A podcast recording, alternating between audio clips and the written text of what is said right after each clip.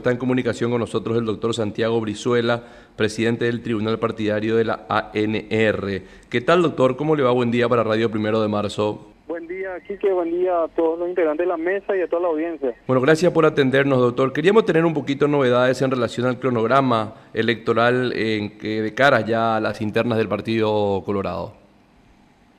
Sí, este, bueno, el día de ayer el Tribunal Electoral sesionó para tratar unos cuantos puntos del orden del día y de hecho estuvimos trabajando intensamente en la elaboración del cronograma electoral de, la ANR. De, la, de cara a las internas presidenciales. Esto había cuenta de que el Tribunal Superior de Justicia Electoral emitió la resolución 108 en la cual establece el cronograma electoral para las presidenciales previstas para el mes de abril del año 2023.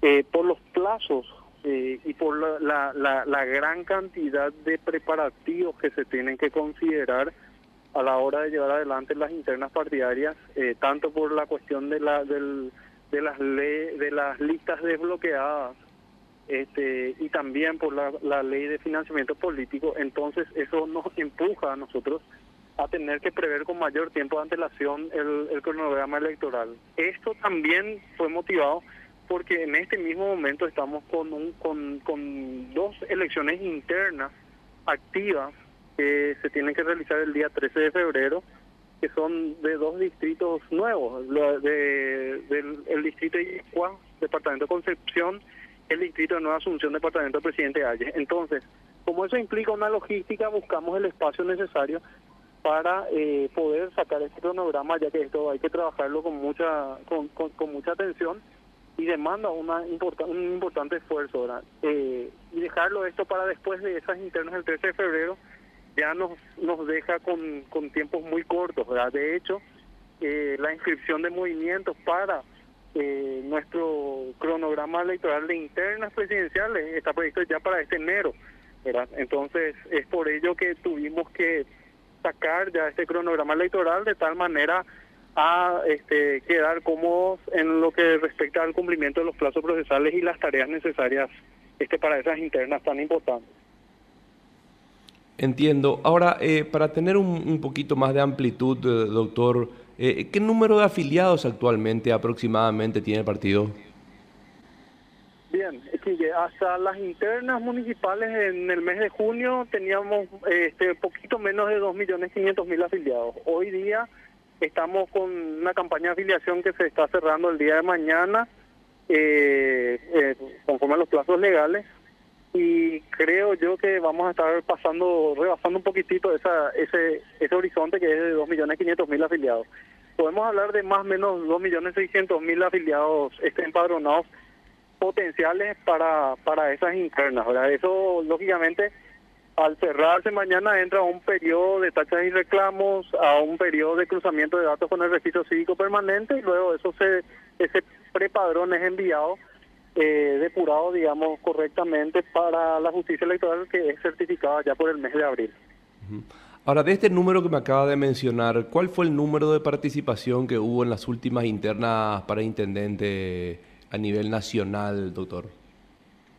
Eh, un, más o menos un millón ciento veinticuatro mil este, afiliados participaron activamente en, el, en las internas del mes de junio. O sea, podríamos hablar de un 45% más o menos. Sí, un poquito más, este, señor Casanova, en relación, eh, o sea, a ver, eh, a nivel general 45%, 45-50%, y este en algunos distritos se superaron ampliamente, eso ya por segmento, pero sí, a nivel general eh, 45 a 50%. Entiendo. Bueno, Blasito. Sí, ¿qué tal Santiago? ¿Cómo te va? Todo bien, buen día Blas, este, un saludo para vos. Santiago, ahora la, este tema de, ¿cómo te iba a decir? El, el traslado en el registro electoral si yo quiero hacer el traslado en mi zona, ¿cómo hago? Cuando uno quiere hacer el traslado, tenemos dos situaciones. Una son aquellos este, incorporados al registro cívico permanente de manera automática, que son del año 2013 para adelante. Eh, ellos ya están incorporados conforme a la declaración jurada que lo hace ante el registro cívico permanente. Uno ahí denuncia su domicilio y ese domicilio al cruzarse con el con el padrón ya determina en qué seccional o qué, a qué seccional corresponde su empadronamiento. Los casos de 2013 para abajo, uno tiene que ir igual a la oficina de registro cívico permanente de su domicilio, declarar su domicilio y ahí esa constancia que expide el registro cívico permanente debe ser este, acercado al Tribunal Electoral Partidario. Ahora, yo, yo tengo que indefectiblemente acercar de manera presencial ese documento que me dan en el registro permanente. Yo no lo puedo hacer por internet, no hay algún número de WhatsApp para enviar la foto o tenemos que estar... Hasta, hasta este momento tiene que ser de manera personal, esa es una exigencia que se estableció en el Tribunal Electoral por una cuestión de, de seguridad, ¿verdad? Eh, para evitar intermediarios y también los famosos, las famosas picardías que se realizan a nivel de empadronamiento no solamente trayendo gente afín sin tener esas declaraciones juradas, sino también trasladando a aquellos que consideramos que no son fuerzas amigas. Todo ese tipo de cosas ocurren y fueron previéndose y ajustándose con las experiencias de las internas tras internas, ¿verdad? Ya por tribunales anteriores, así que eh, hoy día creemos nosotros que nuestros sistemas están bastante perfeccionados para tratar de mitigar esos riesgos. ¿verdad? Ahora, hablando de... forma personal, eso, eso hay que aclararlo. Entiendo, entiendo. Hablando de picardía, Santiago, en su momento hubo, no solamente en el Partido Colorado, sino también en el Partido Liberal y otros partidos tal vez, eh, denuncia de gente que figuraba en el Partido Colorado sin ser Colorado y sin haberse afiliado nunca al Partido Colorado. Esa depuración de la lista de afiliados, ¿ustedes también lo harán? ¿Ya lo hicieron? ¿Cómo quedó eso? Sí, esa depuración es, permanente y se hace a, instancia de parte, ¿verdad? Porque, o sea, nosotros lo hacemos en forma permanente cuando existen dobles afiliaciones, porque eso eh, tiene un amparo, un amparo legal donde se establece que la última afiliación es la que tiene validez. Entonces, queda ya a criterio de cada persona también controlar su, su correspondencia este y su pertenencia a un partido político de tal manera a, que si hay algún tipo de inconsistencia o algún algún tipo de, afiliación no no deseada, se, se pueda proceder a, solicitar la desafiliación. En el caso del partido, así se hizo cuando hubo esa campaña y tuvo tanta repercusión mediática, y se procedieron a 48, fueron 48 los que solicitaban y se, les, los desafilió cuando el padrón electoral así lo permitió conforme a lo, establecía la ley, que son 30 días después de las internas. Hay que recordar que eh, cuando entramos en, periodos electorales, entre eh, 120 días antes de las internas y hasta 30 días posteriores eh, a las internas, no se puede modificar ya el padrón que queda certificado por el Tribunal Superior de Justicia Electoral. ¿verdad? Entonces, ese fue aquel motivo cuando este se, le atacó, digamos, al partido que no se lo sacaba.